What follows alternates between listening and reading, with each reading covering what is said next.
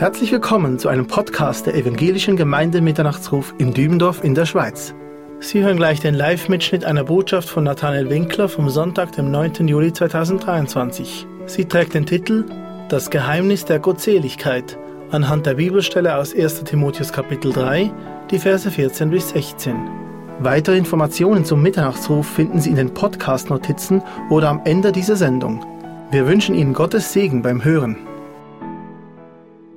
Ja, wir wollen heute Morgen den Text aus 1. Timotheus gemeinsam durchnehmen und wir haben ja heute Morgen Kindereinsegnung gehabt und wir haben den Namen gesehen, Luca, der Leuchtende.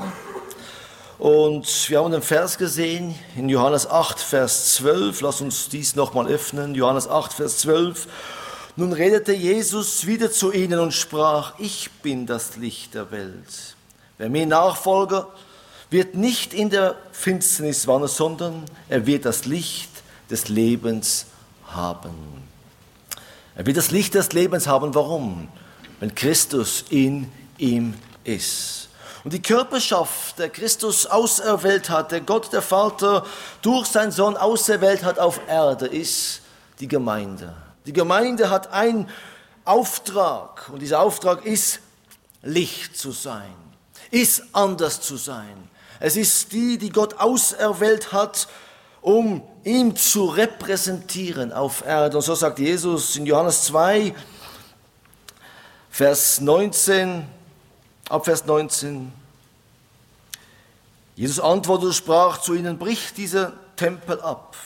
Und in drei Tagen will ich ihn aufrichten. Da sprachen die Juden, in 46 Jahren ist dieser Tempel erbaut worden und du willst ihn in drei Tagen aufrichten? Er aber redete von dem Tempel seines Leibes. Sein Leib. Tempel seines Leibes, auch genannt im Wort Gottes Leib Christi, die Gemeinde. Durch die Gemeinde repräsentiert sich Gott auf Erde. Deshalb hat die Gemeinde eine enorme, wichtige Stellung vor Gott. Und ich glaube, wir kommen in eine Zeit hinein, wo die Stellung der Gemeinde ein wenig verloren geht. Nicht ein wenig verloren geht, sondern ganz sehr verloren geht. Durch das Individualismus, durch das jeder seine eigene Meinung bildet und dann meint er, ja, ich brauche dies und jenes nicht. Aber wir müssen sehen, Paulus schreibt Briefe. Und seine Briefe sind alle an wem? Hauptsächlich an Gemeinde. Römer, Korinther, Galater, Epheser, Philippe, Kolosser, Thessaloniker. Ja, okay, jetzt kommen wir zum Timotheus. Auch Timotheus, Schwerpunkt Gemeinde, den Dienst in der Gemeinde, den Dienst einer Timotheus in der Gemeinde, zweiter Brief. Alles Gemeinde. Genauso Titus. Ja, sogar Philemon. So, Schwerpunkt ist immer wieder Gemeinde. Und, äh, ich möchte heute Morgen anhand dem Text aus 1 Timotheus 3, 14 bis 16 uns zeigen, wie wichtig Gemeinde ist, wie Gott Gemeinde sieht und vor allem, weil wir Gemeinde sind, Tempel Gottes, welcher primäre, wichtige Auftrag wir haben. Ich möchte aber nochmal mit uns vorher beten. Ja, aber Vater, wir danken dir nochmals für diese heutige Morgen. Danke, dass wir als Geschwister im Glauben vor dir kommen dürfen. In eine totale Abhängigkeit von dir, Herr. Danke, dass wir wissen, du bist gegenwärtig. Ja, Herr, du bist der Grund, warum wir heute zusammenkommen, um dir lobe und preisen. Für all dies, was du für uns vollbracht hast. Dass du uns aus dieser Welt herausgeholt hast. Dass du uns als Gemeinde auserwählt hast in dieser Welt als Licht zu sein. Und Herr, wenn wir jetzt gemeinsam in dein Wort hineinschauen, öffne du unsere Herzen, unser Verstand, unsere Augen, damit wir genau dies verstehen, was du uns durch dein Wort sagen willst, Herr. Amen. Ja, ich öffne noch, lass uns noch mal einen Text öffnen, 1. Timotheus Kapitel 3. Hendrik hat es ja schon gelesen, ich lese es nochmal, die Verse 14 bis 16. 1 Timotheus 3, 14 bis 16. Dies schreibe ich dir in der Hoffnung, recht bald zu dir zu kommen. Damit du aber, falls sich mein Kommen verzögern sollte, weißt, wie man wandern soll im Haus Gottes, welcher die Gemeinde des lebendigen Gottes ist, der Pfeiler und die Grundfeste der Wahrheit. Und anerkannt groß ist das Geheimnis der Gottesfurcht. Gott ist geoffenbart worden im Fleisch, gerechtfertigt im Geist, gesehen von den Engeln, verkündigt unter den Heiden, geglaubt in der Welt, aufgenommen in die Herrlichkeit. Paulus beginnt mit diesem Brief an Timotheus. Wir haben ja zwei Briefe an Timotheus mit unterschiedlichen Schwerpunkten. Der zweite Timotheusbrief ist ja ein regelrechter Abschiedsbrief, kann man sagen. Da in diesem zweiten Brief macht er auch Timotheus klar, dass er bald heimgeht, ja, dass er bald zum Herrn geht. Und im ersten Timotheusbrief ist aber der Schwerpunkt Gemeinde, wie Gemeindeleben aussehen soll. Wir lesen Vers 15, damit du aber falls ich mein Kommen verzögern sollte, weiß, wie man wandeln soll im Haus Gottes. Also Paulus gibt Timotheus verschiedene Regeln, ich sage jetzt mal Vorschriften, auch wenn wir dieses Wort vielleicht nicht so gern haben, in Bezug auf den Wandel im Haus Gottes, welcher die Gemeinde ist. Aber er beginnt ja Vers 14, wo wir lesen, in der Hoffnung, recht bald zu dir zu kommen. Also er hat diese Sehnsucht, Timotheus, ich möchte dich sehen. Wir müssen sehen, Timotheus war ein sehr wichtiger Mitarbeiter in diesem Dienst eines Paulus. Paulus nahm Timotheus zu sich, wahrscheinlich im jungen Alter, war ein junger Mann, ein gottesfürchtiger Mann, so bezeugt die Gemeinde über ihn. Er nimmt ihn zu sich und Timotheus erlebt sehr intensiv, was es heißt, Dienst im Reich Gottes, Dienst an der Gemeinde, Gemeindegründung. Er erlebt, was es heißt, Gebetsleben anhand einer Paulus. Er erlebt Paulus sehr, sehr persönlich. Und diese Zeit mit Paulus, wo dann auch Timotheus im Glauben äh, reif geworden ist, stark geworden ist, machte ihm so, war es schlussendlich so weit, dass er selbst diesen Dienst wahrnehmen konnte. Und Paulus konnte Timotheus überall hinschicken. Er wusste, ihm kann ich vertrauen. Und so, der erste Timotheusbrief, da ja Timotheus an Gemeinde geschickt wird, an oder unter anderem Gemeinde gründet, sollte er erkennen, was es heißt, Gemeindeleben was es heißt, eine aktive Gemeindeleben zu führen. Welche Prioritäten sollte man da setzen? Und es ist von enormer Wichtigkeit, dieser eine Brief, wenn wir Gemeindeleben auch richtig verstehen wollen. Natürlich, alle Briefe sind da wichtig. Im Korintherbrief sehen wir auch sehr vieles, was Gemeindestruktur angeht. 1. Timotheus, Titus, sehr stark. Aber er sagt in der Hoffnung, bald, recht bald zu dir zu kommen. Er hat diese Sehnsucht, Timotheus zu begegnen. Wir können dieser Vers auch folgendes lesen. Die schreibe ich dir, obwohl ich gehofft hatte, eher zu dir zu kommen. Also Paulus plante, Timotheus bald zu sehen. Er konnte noch nicht, wurde verhindert und deshalb dieser so wichtige Brief. Und er beginnt, indem er die Gemeinde erwähnt, auf drei Art und Weise. Das erste, sie ist das Haus Gottes. Also die Gemeinde wird Haus Gottes genannt. Es ist nicht diese Hülle. Weil meistens, wenn wir über Tempel Gottes reden, Haus Gottes, da haben wir vielleicht einen Tempel in Jerusalem vor Augen. Aber da geht es um, nicht um diese Hülle, sondern was geschieht in dieser Hülle die Menschen, die zusammenkommen, der Art der Gottesdienst, der geführt wird. Und so nennt er es, sie ist das Haus Gottes. Und über das Haus Gottes lesen wir im Psalm 93, Vers 5. Psalm 93, Vers 5. Deinem Haus geziemt Heiligkeit, Herr, für alle Zeiten. Heiligkeit geziemt es in Bezug auf das Haus Gottes. Heiligkeit, nochmal, nicht die, der Gebäude selbst, sondern was da proklamiert wird, was gelebt wird. Wir müssen sehen, dass der Tempel in Jerusalem, der für Gott abgesondert war, ein Ort des Anbetungs. Gott sagt ganz klar, wenn ihr nicht aufrichtig dort mich anbetet, dann wird Gott was mit diesem Gebäude machen? Er wird es schlussendlich zerstören. Er sagt ganz klar, ich will ein aufrichtiges Gebet, eine aufrichtige Art vor mir zu kommen. Es geht ihm nicht um eine Gebäude, sondern um die, die ihm anbeten. Die repräsentieren Gott auf Erde. Und deshalb dieser Schwerpunkt, der Paulus setzt, er sagt Haus Gottes und wie sollte es im Haus Gottes sein? Wir nehmen jetzt nicht den ganzen Brief durch, aber er legt einen sehr hohen Wert auf gesunde Lehre. Gesunde Lehre, da steht und fällt so vieles im Gemeindeleben. Und genau deshalb im 2. Timotheusbrief sagt Paulus und er schärft es ein Timotheus regelrecht ein. Timotheus, in der Gemeinde gibt es eins, was wichtig ist. Er sagt, erstmal persönlich an Timotheus, Vers 15 von Kapitel 2, 2. Timotheus 2, Vers 15. Strebe eifrig danach, dich Gott als bewährt zu erweisen, als ein Arbeiter sich nicht zu schämen braucht, der das Wort der Wahrheit recht teilt. Und was ist der Wort der Wahrheit?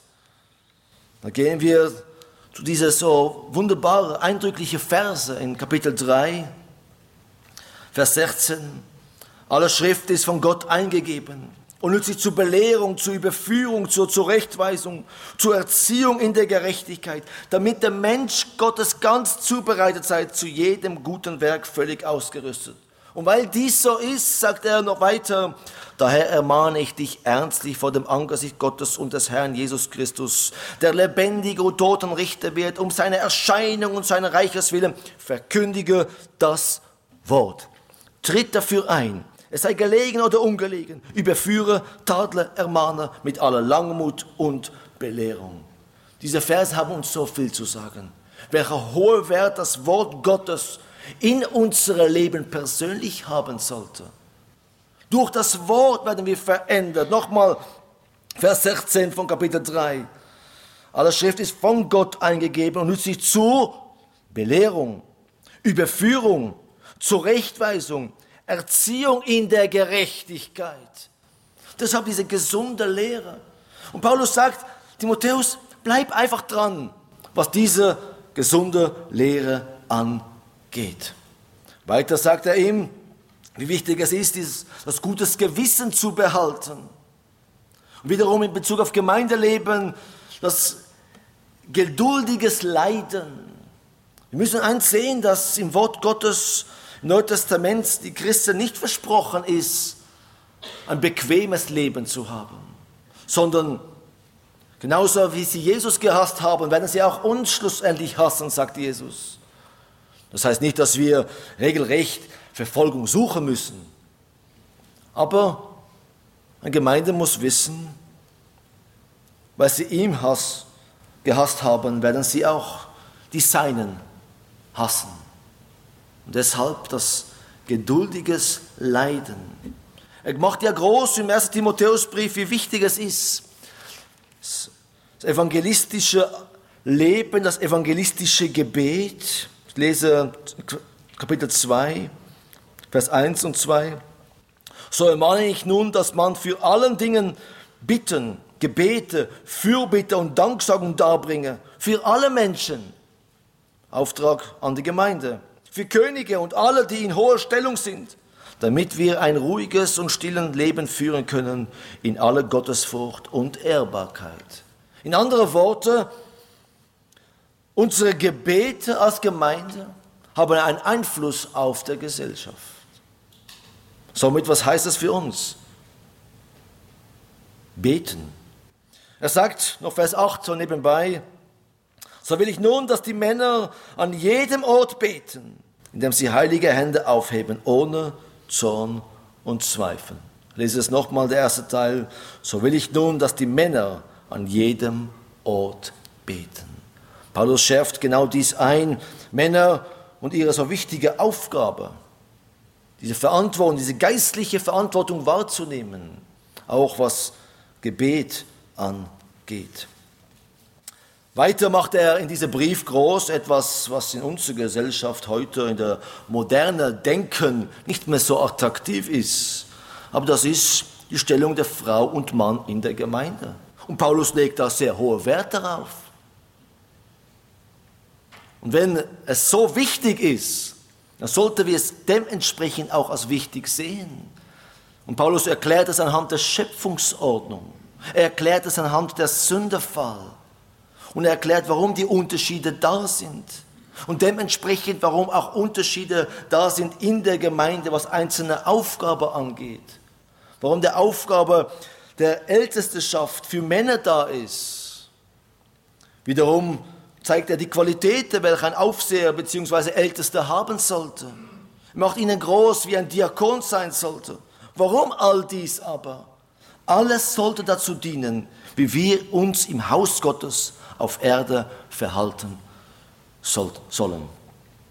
Ja, wir müssen einsehen, Gott wohnt in der Gemeinde. Gott wohnt in uns persönlich.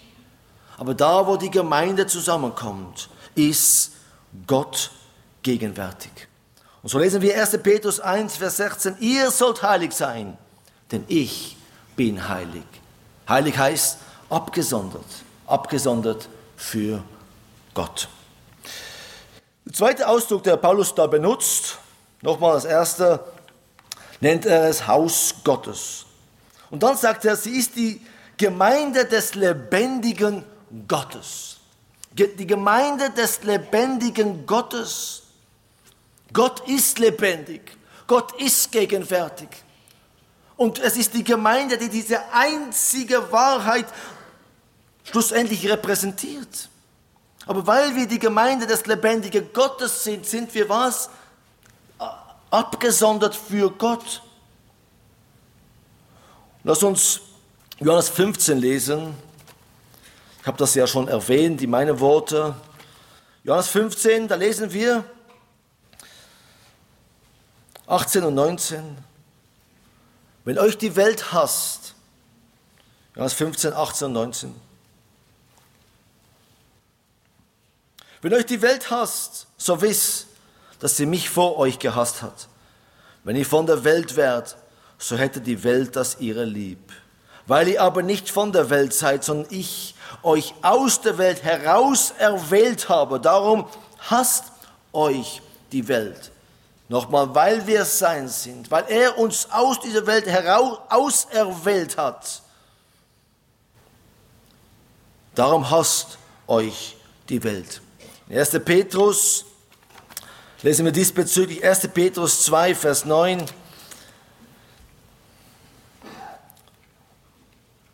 Ihr aber seid ein auserwähltes Geschlecht, ein königliches Priestertum, ein heiliges Volk, ein Volk des Eigentums, damit ihr die Tugenden dessen verkündet, der euch aus der Finsternis berufen hat, zu einem wunderbaren Licht. Da kommen wir zurück zum Licht.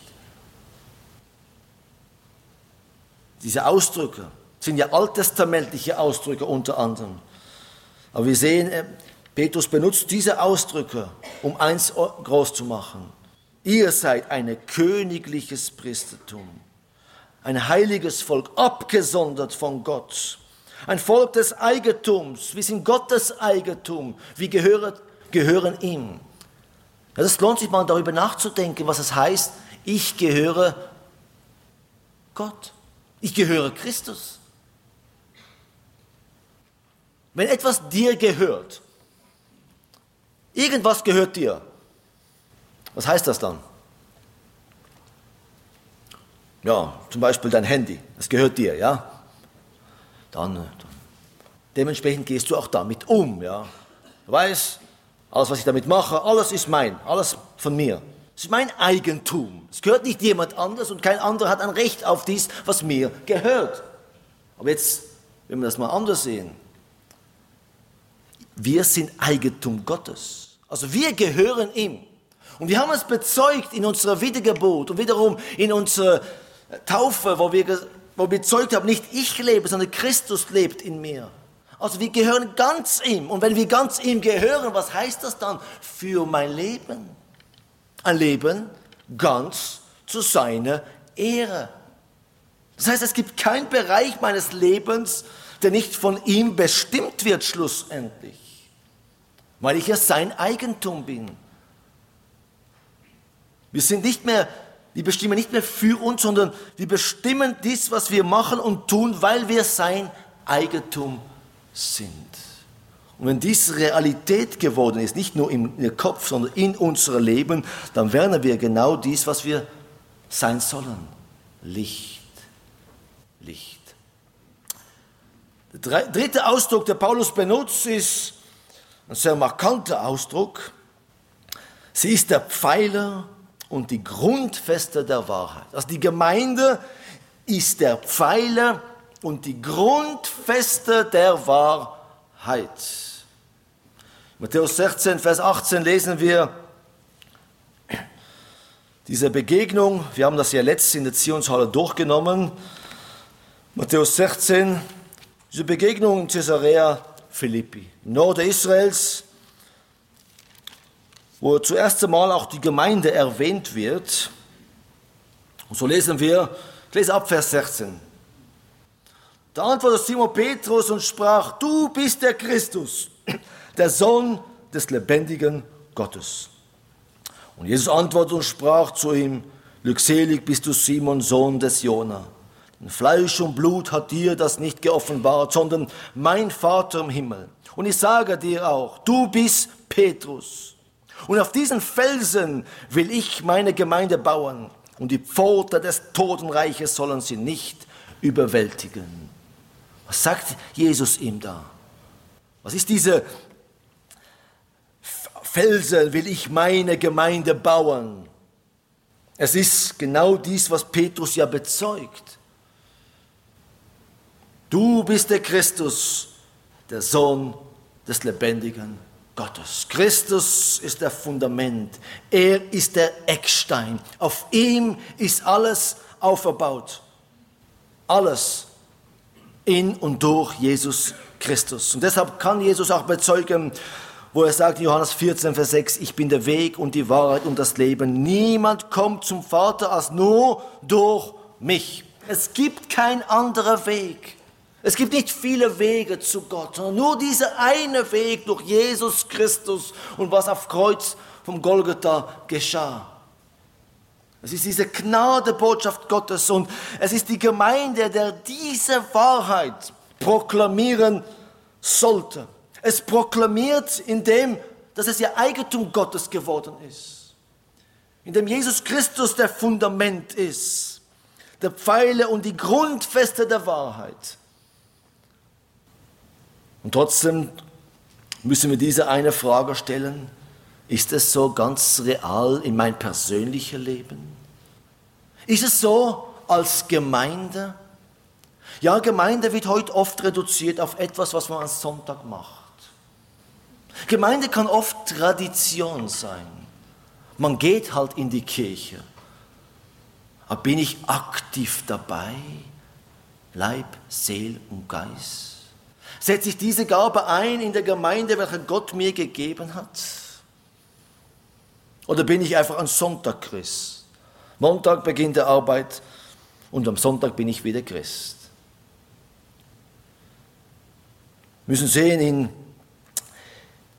Judas Vers 3 lesen wir, dass ihr für den Glauben kämpft, der den Heiligen ein für allemal überliefert worden ist. Paulus beschreibt es auch in Epheser Kapitel 6. Die Gemeinde, sie ist auch in einem Kampf, in einem Kampf gegen unsichtbare Mächte. Und er ruft die Gläubigen in diesem Kampf standhaft zu bleiben, dies wahrzunehmen, was er uns gab, um diesen Kampf zu bestehen. Ja, als Sieger voranzugehen. Und dies ist möglich. Wenn was? Wenn wir genau dies wahrnehmen, was Gott uns gab. Wenn Jesus Christus der Fundament unserer Glaube und Gemeinde bleibt. Und da kommen wir zum zweiten Teil unseres Abschnitts. Zweiter Teil, wir haben jetzt Vers 14 und 15 gesehen. Ich lese nochmal den ganzen Text. Das schreibe ich dir in der Hoffnung, recht bald zu dir zu kommen. Damit du aber, falls sich mein Kommen verzögern sollte, weißt, wie man wandeln soll im Haus Gottes, welche die Gemeinde des lebendigen Gottes ist, der Pfeiler und die Grundfeste der Wahrheit. Und da kommen wir zum Vers 16. Und anerkannt groß ist das Geheimnis der Gottesfurcht. Gott ist geoffenbart worden im Fleisch, gerechtfertigt, im Geist, gesehen von den Engeln, verkündigt unter den Heiden, geglaubt, in der Welt aufgenommen in die Herrlichkeit. Was, will, was wollen diese Verse uns sagen? Warum auf einmal diese, ich sage jetzt mal, wie eine Glaubensbekenntnis da in dieser Vers? In Kapitel 4 warnt Paulus die Gemeinde. Er warnt Timotheus und er sagt, Achtung, Vers 1 und 2 lese ich, der Geist aber sagt ausdrücklich, dass in späterer Zeit etliche von Glauben abfallen und sich ihre führende Geistern und Lehren von der Dämonen zuwenden werden, durch die Euchelei von Lügenrednern, die in ihrem eigenen Gewissen gebrandmarkt sind. Also Paulus warnt Timotheus, es bleibt nicht immer so, wie es ist. Ziemlich schnell wird Widerstand hineinkommen. Es werden Leute hineinkommen mit falscher Lehre, äußerlich vielleicht fromm, innerlich tot. Pass auf. Und genau da kommt Vers 16 vor, ihm voraus und er, er legt ein gewisses Fundament. Auf was ist alles aufgebaut? Was ist der Grundfeste unseres Glaubens? Und ich lese den gleichen Vers aus der neuen evangelistischen Übersetzung. Und niemand kann bestreiten, wie groß und einzigartig die geheimnisvolle Wahrheit unserer Glauben ist. Er hat sich gezeigt im Fleisch und Blut und wurde beglaubt, beglaubigt durch Gottes Geist. Und so haben ihn die Engel gesehen. Er wird gepredigt unter den Völkern und findet Glauben in aller Welt und, und ist im Himmel mit Ehre gekrönt. Es gibt allgemeine Meinung, dass dies vielleicht sogar ein Lied oder ein Gedicht war, in die ersten Gemeinden, dass dies auch gesungen wurde. Aber um was geht es da? Die geheimnisvolle Wahrheit, wer? Jesus selbst. Ja, wenn Paulus über Geheimnisse redet, da redet er ja etwas, was im Alten Testament noch nicht offenbar war. Etwas, was die Einzelnen geforscht haben, aber noch nicht erkannt haben. Und da kommen wir zum Neuen Testament und hauptsächlich bei Paulus, seinen Briefen, werden diese Geheimnis uns geoffenbart. Ja, was ist dieses Geheimnis, so wie wir es da lesen, der Gottesfurcht? Was müssen wir unter Geheimnis der Gottesfurcht verstehen oder Geheimnis der Gottseligkeit? Da geht es um die Wahrheiten der Errettung und die Gerechtigkeit in Christus, die in den Gläubigen Heiligkeit hervorbringt. Ja, ich möchte vielleicht mit noch eine Frage stellen. Wie war es bei dem Wiedergeburt? Wisst ihr, oft ist es bei uns Christen so, da bekehrt sich ein Mensch und dann kommen seine Mitgeschwister, also die andere, die auch schon gläubig sind. Und auf einmal bekommt er so eine Liste von Regeln, was er darf und was er nicht darf. Ja, das sehen wir sogar bei Paulus, ja, im, im Epheserbrief zum Beispiel, bis Kapitel 3 ganz klare Erklärung. Und ab Kapitel 3, da kommt natürlich gewissen auch Befehlen, wie man wandeln soll im Haus Gottes. Aber das Problem ist, wenn man nur bei diesen Befehlen bleibt und nicht erkennt, warum wir dies und jenes haben, und da kommt oft und dann wird gesagt, ja, also, du musst jeden Sonntag im Gottesdienst sein, du musst Donnerstag in der Gebetsstunde sein, du musst, wenn es geht, in der Jugendstunde sein, du musst so und so viel mal beten am Tag, du musst deine stille Zeit so und so machen, du musst die Bibel mindestens dreimal im Jahr durchlesen, äh, okay, einmal im Jahr, ja, ähm, und, und so weiter und so fort. Du musst dich so und so anziehen und deine Frisur muss so aussehen und ja, keine Schmuck und ja, keine, ja, und so weiter, ja. Das ist alles nicht Regeln, wo wir jetzt gerade haben, ja. Aber oft wird dann der Glaube so verstanden. Und da haben wir eine Liste von Regeln und Gesetzen. Und was geht verloren? Das Eigentliche. Man ist eigentlich religiös, aber nicht immer wirklich gläubig. Weil ich erfülle ja all diese Regeln und da muss ich vor Gott wohlgefällig sein. Aber genau in den Briefen lesen wir immer wieder genau dies. Paulus macht immer etwas anderes groß. Christus, Christus und nochmal Christus. Und weil Christus in uns groß geworden ist, werden wir heilig vor Gott wandeln wollen, aber nicht umgekehrt. Wir können nicht heilig wandeln wollen, ohne verstehen, was Christus für uns vollbracht hat. Durch die ganzen Briefe des Paulus sehen wir dies. Ob es im Römerbrief ist, da macht er ihnen ja eins klar. Aus Gnade seid ihr errettet. Es gibt nur eine errettende Botschaft, und das ist Gottes Gnade. Das wird so groß gemacht. Mensch, du kannst ja Gott gar nichts bringen. Und da kommt Christus. Und das macht Paulus in diesem Brief so klar. Im Korintherbrief genau das Gleiche. Er sagt, ich habe nichts anderes unter euch verkündet als Jesus Christus, der Gekreuzigte. Es gibt keine andere Botschaft. Im Galaterbrief genau das Gleiche. Es gibt nur ein Evangelium. Und wenn jemand zu euch kommt mit einem anderen Evangelium, der sei verflucht, sagt Paulus.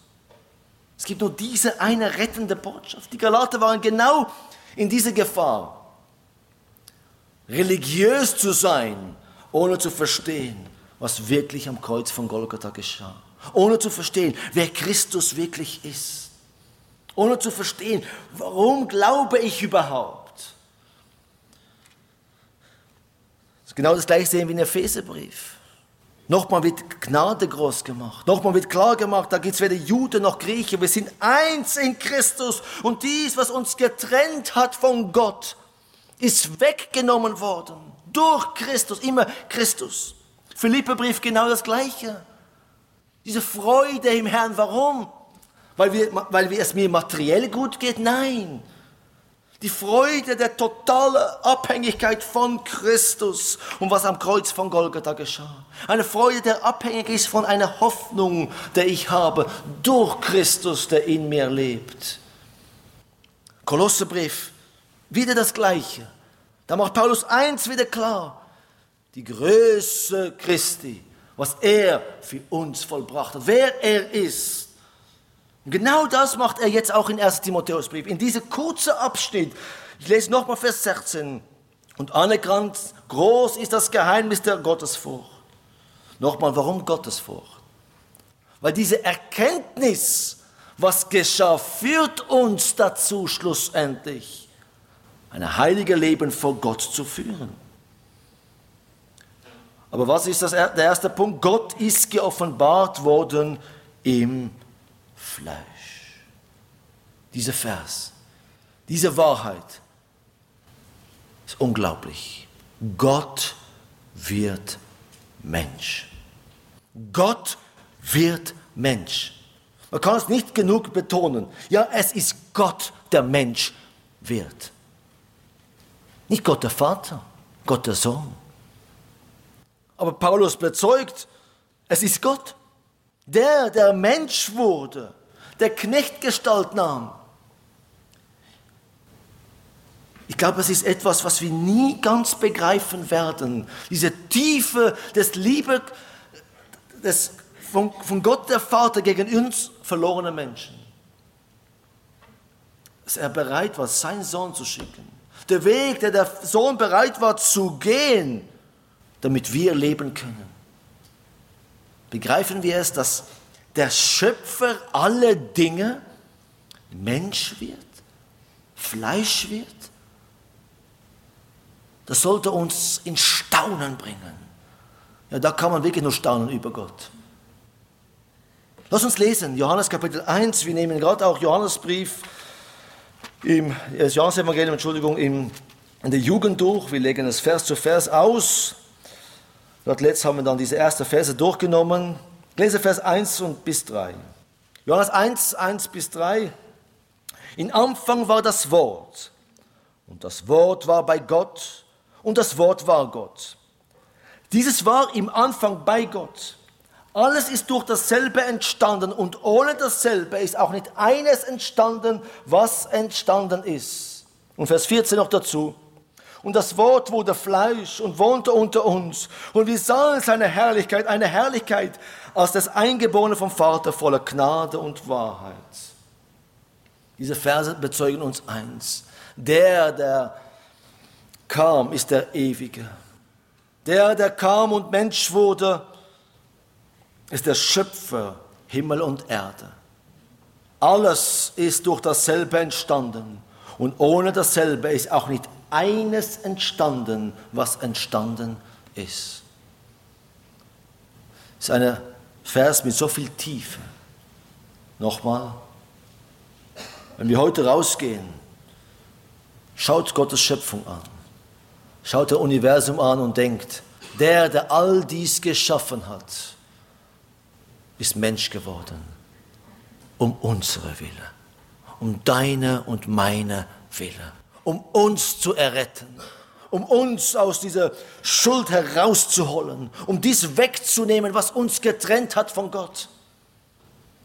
Staunen wir noch darüber? Über Gottes unendliche Liebe? Gott ist geoffenbart worden im Fleisch. Der nächste Punkt, gerechtfertigt im Geist. Gerechtfertigt im Geist, auf ihn kam der Geist Gottes herab. Er als Mensch lebte das heilige Leben auf der Erde, welche Gott von Menschen eigentlich forderte. Die Kraft des Heiligen Geistes offenbarte sich während seines ganzen Lebens auf der Erde. Wir sehen bei der Taufe Jesus, wie Gott Vater, Gott Sohn und Gott Heiliger Geist gegenwärtig sind. In Römer 1, Vers 4 lesen wir, und erwiesen ist als Sohn Gottes in Kraft nach dem Geist der Heiligkeit, durch die Auferstehung von den Toten, Jesus Christus, unseren Herrn. Vers 11 von Römer 8, wenn aber der Geist dessen, dass sie, der Jesus aus dem Toten auferweckt hat, in euch wohnt, so wird derselbe, der Christus aus dem Toten auferweckt hat, auch eure sterbliche Leiber lebendig machen. Wir kommen noch zu dieser Vers am Schluss. Der dritte Punkt, gesehen von den Engeln. Warum dieser Vers? Wir müssen sehen, die Engel spielen eine sehr große Rolle in Gottes Wirken. Die Engel sind auch gegenwärtig. Die Engel sind Werkzeuge Gottes, auch was unser Gebetsleben angeht. Das haben wir ja schon mal durchgenommen anhand des Propheten Daniel. Aber was heißt das gesehen von den Engeln? Lass uns einzelne Verse anschauen. Wir öffnen erstmal 1. Petrus Kapitel 3. 1. Petrus 3. Und wenn wir diese Verse sehen, da sehen wir, welche hohe Stellung der Mensch eigentlich vor Gott hat. Vers 1. Petrus 3, Vers 18. Denn auch Christus hat einmal für Sünden gelitten, der Gerechte für die Ungerechte damit er uns zu Gott führte. Und er wurde getötet nach dem Fleisch, aber lebendig gemacht durch den Geist, in welcher er auch hinging und den Geister im Gefängnis verkündigte, die vor Zeiten sich weigerten zu glauben, als Gottes Langmut einsmal zu warten in den Tagen Noahs, während die Arche zugerichtet wurde, in der wenige, nämlich acht Seelen, hindurch gerettet wurden durch das Wasser. Also durch sein Tod wird die ganze unsichtbare Welt verkündet. Jesus hat gesiegt. Jesus hat gesiegt. Lass uns noch ein anderer Vers lesen, Hebräer 1, die Verse 6 bis 9. Und wenn er, den Hebräer 1, 6 bis 9. Und wenn er den Erstgeborenen wiederum in die Welt einführt, spricht er, und alle Engel Gottes sollen ihn anbeten. Von den Engeln zwar sagt er, er machte seine Engel zu Winden und seine Diener zu Feuerflammen, aber von dem Sohn, dein Thron, o oh Gott, wird von Ewigkeit zu Ewigkeit. Das Zepter deines Reiches ist ein Zepter des Rechts. Du hast Gerechtigkeit geliebt und Gesetzlosigkeit gehasst. Darum hat dich, o oh Gott, dein Gott gesalbt mit Freudenöl, mehr als deine Gefährten. Er erniedrigte sich selbst, wurde niedriger als den Engel und trotzdem war er größer als der Engel. Aber als Mensch in Fleisch gekommen. Aber sein Thron ist ja ein ewiger Thron. Und so war seine Fleischwerdung auch eine Botschaft an den Engelwelt. Das, dieser Sieg, der vollbracht wurde am Kreuz von Golgatha. Und das lesen wir ja auch, dass, dass die Engel haben es auch nicht ganz verstanden. 1. Petrus nochmal, äh, Vers 12 von Kapitel 1. Ihnen wurde geoffenbart, dass sie nicht sich selbst, sondern uns dienten mit dem, was euch jetzt bekannt gemacht worden ist, durch diejenigen, welche euch das Evangelium verkündigt haben, im Heiligen Geist, der vom Himmel gesandt wurde. Dinge, in welche auch die Engel hineinzuschauen begehren. Was am Kreuz vor Golgatha geschah, diese Fleischwerdung Jesu Christi war sogar den Engel nicht ganz bekannt. Jetzt müsst ihr mal vorstellen, was die Engel dachten, wo Gott Mensch wurde. Wo Gott sich erniedrigte, so dass den Engel eigentlich in dieser Fleischwerdung Christi höher waren. Welche Tiefe von Gottes Liebe an uns verlorene Menschen. Vierter Punkt, verkündigt unter den Heiden. Isaiah 52, da lesen wir ein wunderbarer Vers, Vers 15. Jesaja 52, eigentlich beginnt Kapitel 53 in dieser Abschnitt in Kapitel 52. Wenn die wir heute in GBSM kommen, werden wir genau dies durchnehmen. So wird er viele Völker in Staunen versetzen, dass auch Könige ihren Mund vor ihm zuhalten. Denn was ihnen nie erzählt wurde, das werden sie nun sehen. Und was sie nie gehört haben, nun erfahren. In Matthäus 24, Vers 14 sagt Jesus in dieser Endzeitrede, und es wird gepredigt werden, dies, dies Evangelium vom Reich in der ganzen Welt zum Zeugnis für alle Völker. Und dann wird das Ende kommen. Diese Botschaft, das ist genau was Epheserbrief groß macht, gilt nicht nur Israel, es gilt aller Welt. Es gilt aller Welt. Und die Gemeinde ist die, die von Gott auserwählt sind, diese Botschaft zu proklamieren. Wir haben keinen größeren Auftrag, als diese Rettungsbotschaft Gottes an eine verlorene Welt zu verkündigen und uns zu festigen in diese Wahrheit und ständig klar zu machen, was es heißt, ein Kind Gottes zu sein, was es heißt, dass Jesus Christus, der Ewige, der Sohn Gottes, für mich starb was es heißt, dass sogar der enge Welt es nicht ganz verstanden hat. So tief war dieses, was am Kreuz von Golgotha geschah. So dass diese Botschaft an den Heiden dazu führte, was wir in Galater 3 lesen, Vers 28. Hier ist nicht Jude noch Grieche, hier ist nicht Sklave noch Freier, hier ist nicht Mann noch Frau, denn ihr seid allsamt einer in Christus Jesus. Gehört ihr aber Christus an, so seid ihr ihr Abrahams Nachkommen und nach der Verheißung Erben. Ist dies nicht wunderbar? Letzter Punkt, Vers 16, aufgenommen in die Herrlichkeit. Jesus Christus ist auferstanden.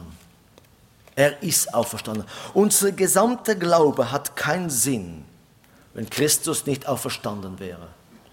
Wir lesen 1. Korinther Kapitel 15, sagt Paulus, und er warnt die Gemeinde, es sind etliche unter euch, die sagen, Jesus Christus ist gar nicht auferstanden. Aber ohne Auferstehung hat unser Glaube keinen Sinn. Die Auferstehung ist ein Beweis, er hat gesiegt dort am Kreuz von Golgatha. Er ist gestorben und auferstanden. Und er ist zur Rechte des Vaters. Und diese Rechte des Vaters, Geschwister, sollte uns auch dementsprechend Hoffnung schenken. Weil was sagt der Herr? Da wo ich bin, will ich auch, dass ihr einmal seid werdet. Er will, dass wir einmal ewig bei ihm sein werden. dies ist unsere Hoffnung. Wenn diese Glaubensbekenntnis, wo wir jetzt durchgenommen haben, auch Realität geworden ist in unserem Leben. Das ist wirklich Realität, wo das Christus für uns starb. Nochmal aufgenommen in die Herrlichkeit. Philippe 2, Verse 8 bis 11. Er erniedrigte sich selbst und ward gehorsam bis zum Tod, ja zum Tod am Kreuz. Darum hat ihm auch Gott erhöht und hat ihm den Namen gegeben, der über alle Namen ist. Das ist der Name Jesu, dass in dem Namen Jesus sich beugen sollen alle derer Knie, die im Himmel und auf Erden und unter der Erde sind. Und alle Zungen bekennen sollen, dass Jesus Christus der Herr ist, zur Ehre Gottes des Vaters. Geschwister, es gibt keine andere rettende Botschaft als Jesus Christus und Jesus allein. Und wir als Gemeinde sind Botschafter Christi. Wir als Gemeinde sind Botschafter für diese rettende Botschaft. Er hat uns auserwählt, Licht zu sein. Und da verstehen wir auch, warum Gemeindeleben für Paulus so wichtig war. Weil es ist der Körperschaft, der Gott auserwählt hat, um diese Wahrheit schlussendlich zu proklamieren. Zu proklamieren. Ich möchte uns ermutigen, auch jeder persönlich, vielleicht zu Hause, sich mal diese Gedanken zu machen. Welcher Platz hat die Gemeinde in meinem Leben? Ist es ein Ort, den ich besuche und das war's? Oder bin ich ein Teil dieser Körperschaft, aktiv, damit diese einzige rettende Botschaft an eine verlorene Welt verkündet werden sollte. Ja, wir sind berufen zu kämpfen. Und warum all dies? Weil wir Hoffnung haben. Was ist unsere Hoffnung?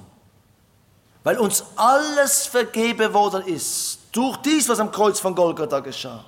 Und weil er zu Rechte des Vaters ist, werden auch wir einmal bei ihm sein. Und unser Leben heute und jetzt sollte ein Leben sein, wo wir diese Wahrheit proklamieren. Nicht nur am Sonntag. 24-7.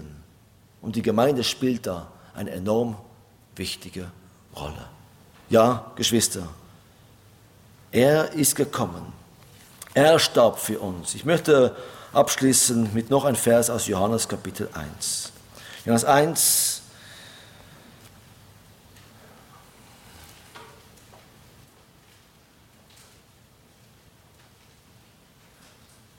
Vers 12.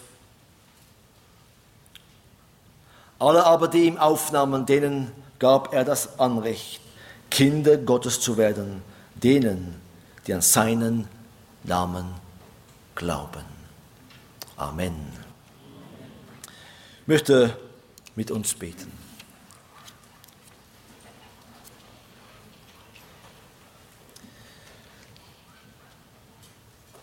Ja, aber Vater, wir danken dir für diese rettende Botschaft. Danke für deinen Sohn Jesu Christi. Danke, Jesus, dass du Knechtgestalt genommen hast, dass du Mensch geworden bist, dass du dich erniedrigt hast für uns verlorene Menschen. Und Herr, wir sehen, wie Paulus genau diese Botschaft auch Timotheus groß macht. Wie er diese Geheimnis der Gottesfurcht die Gottseligkeit an Timotheus offenbart, um zu zeigen, warum Gemeinde überhaupt da ist. Was ist der Grund, dass wir als Gemeinde existieren? Was ist der Grund, dass wir Kinder Gottes geworden sind? Ja, Herr, wir erkennen, es ist nicht von uns. Deine Gabe ist es. Es ist nicht aus eigener Kraft. Du hast es für uns vollbracht. Du hast uns aus dieser Welt herausgeholt und zu dein Eigentum gemacht. Herr, wir wollen diese Botschaft ständig auch vor Augen haben. Wollen immer wieder verstehen, warum wir zu dies geworden sind, was wir sind. Weil du, aber Vater, uns so sehr geliebt hast. Aber so wollen wir. Herr, ich bete, dass es unser aller Gebet ist. Ein lebendiges Zeugnis sein an eine verlorene Welt. Herr, es gibt nur diese einzige rettende Botschaft. Du, Jesus, sagst, ich bin der Weg, die Wahrheit und das Leben. Keiner kommt zum Vater, denn durch mich. Ja, Herr, gib uns Kraft, Mut, diese Botschaft zuerst leben und dann auch zu proklamieren. Herr, halte uns auch als Gemeinde treu, was deiner Maßstab angeht, was diese Botschaft angeht, was es heißt, frei in Christus, frei durch dies, was im Kreuz von Golgatha geschah und wiederum, was es heißt dann, in dieser Freiheit ganz zu deiner Ehre zu leben. Oh Herr, wir wollen Licht und Salz sein. Wir wollen diese Wahrheit an eine verlorene Welt proklamieren, bis du wiederkommst. Und so danken wir für diese Hoffnung, der wir haben, einmal ewig bei dir zu sein. Herr, es ist eine Hoffnung, es ist eine Zuversicht, es ist etwas, was keiner uns ne-, wegnehmen kann. Wir werden einmal ewig bei dir sein. Aber heute und jetzt, solange du uns noch auf Erde gesetzt hast, wollen wir Licht und Salz sein. Ja, Herr, komme bald. Amen. Dieser Podcast wurde produziert vom Missionswerk Mitternachtsruf. Schnitt und Redaktion Joshua Keller. Weitere Infos zum Missionswerk und der Gemeinde Mitternachtsruf erhalten Sie unter www.mnr.ch. Copyright Missionswerk Mitternachtsruf, alle Rechte vorbehalten.